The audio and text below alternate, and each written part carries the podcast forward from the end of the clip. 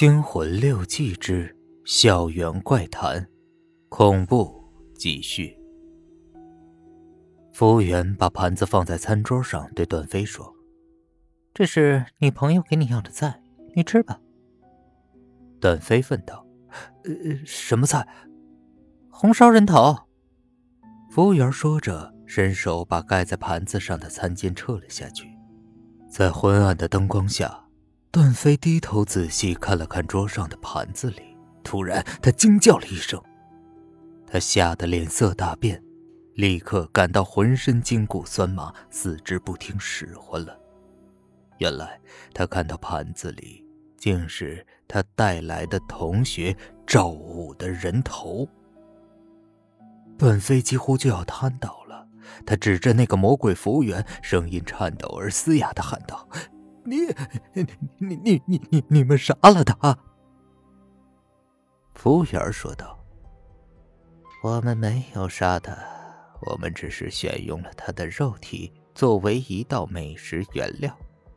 其实，你的同学仍然活着。我我我不信，段飞说道。我我的朋友在哪儿？服务员回答道：“他马上就过来和你一起共享这道美餐。”说完，转身出去了。段飞还想说什么，忽然见一个白色人影急急的走进房间里，是赵武。段飞一看，惊得差点喊出声来，因为虽然是赵武，但是他已经变得浑身透明了，就像是一个幻影。赵武走到段飞的近前说：“哎呀，让你久等了，这是本餐馆的一道名菜，制作工艺挺复杂的，但非常好吃，我们一起吃吧。”此时的段飞已经因为惊吓过度而失态，他不住的摇着头，他嘴里念叨着：“这是噩梦，这是噩梦。”赵武说道：“不是啊，老同学，这完全是真的。我也是被这家魔鬼餐馆抓来的活人，他们杀死了我，把我的肉体分别做成了各种菜肴。”那给这里的魔鬼食客享用，并且迫使我的灵魂留在这家餐馆里，给他们做采购员，专门采购新鲜的活人。你呢，是我为魔鬼餐馆采购的第一个食用活人。段飞听了，吓得两腿无力，瘫软在地上。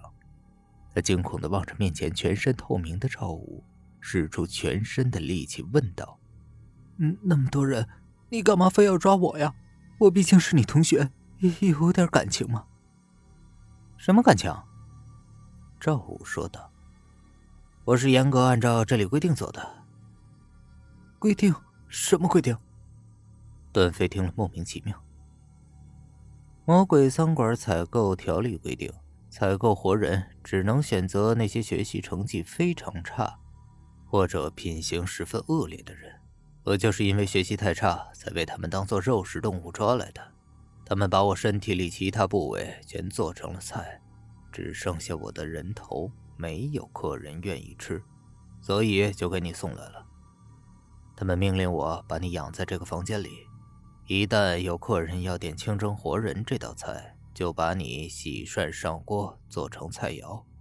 那时，你就真的没救了。啊，是这样。段飞似乎醒悟了，他也不管眼前一切是真是假了。他心想到：原来他们是准备吃我呀！不行，我必须赶快冲出去逃走。等他们把门锁上，那可就晚了。想到这里，段飞鼓足勇气一跃而起，他快速的穿过赵武透明的身体，冲出了房间。刚才那个服务员一见，大声的喝道：“站住！”接着。就朝他追了过来，段飞听罢，拼命的加快脚步，拉开距离。就在他跑过餐厅大门口的时候，一不小心，一只脚被门槛绊了一下，他控制不住，身子斜着向前倒去，那头猛地撞到了门框上。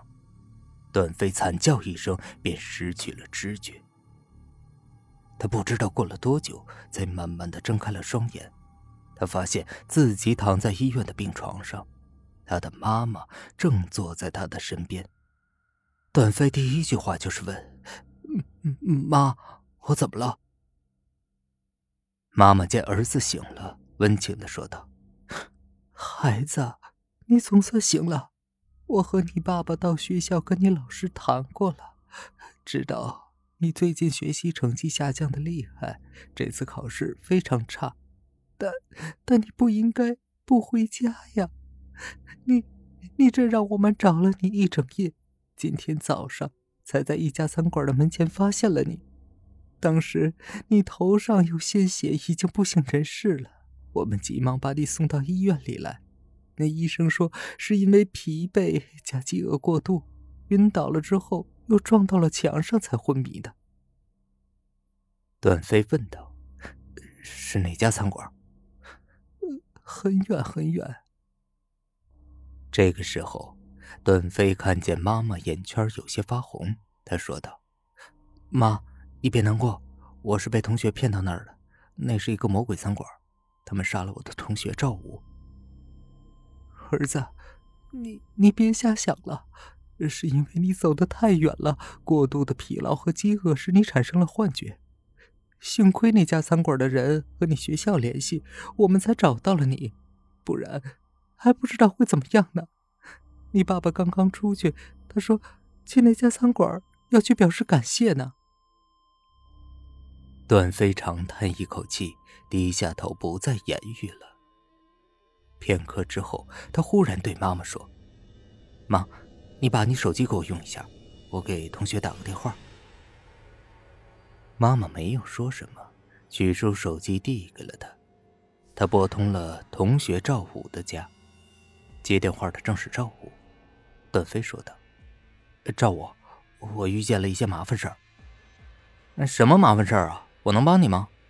呃，不，呃，我不想对你讲这件事儿，也不是让你帮助，我是想告诉你，请你务必赶紧好好学习，把成绩赶上去，不然可就危险了。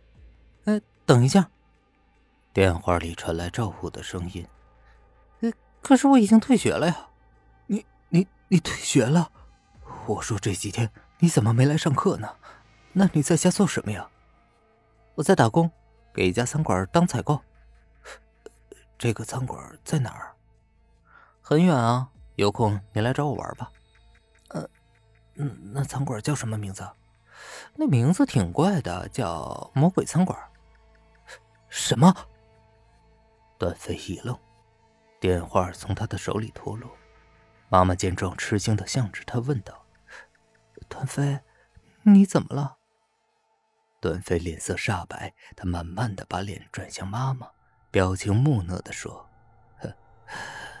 我明白了，不是幻觉，那是真的。”本集播讲完毕，感谢您的收听。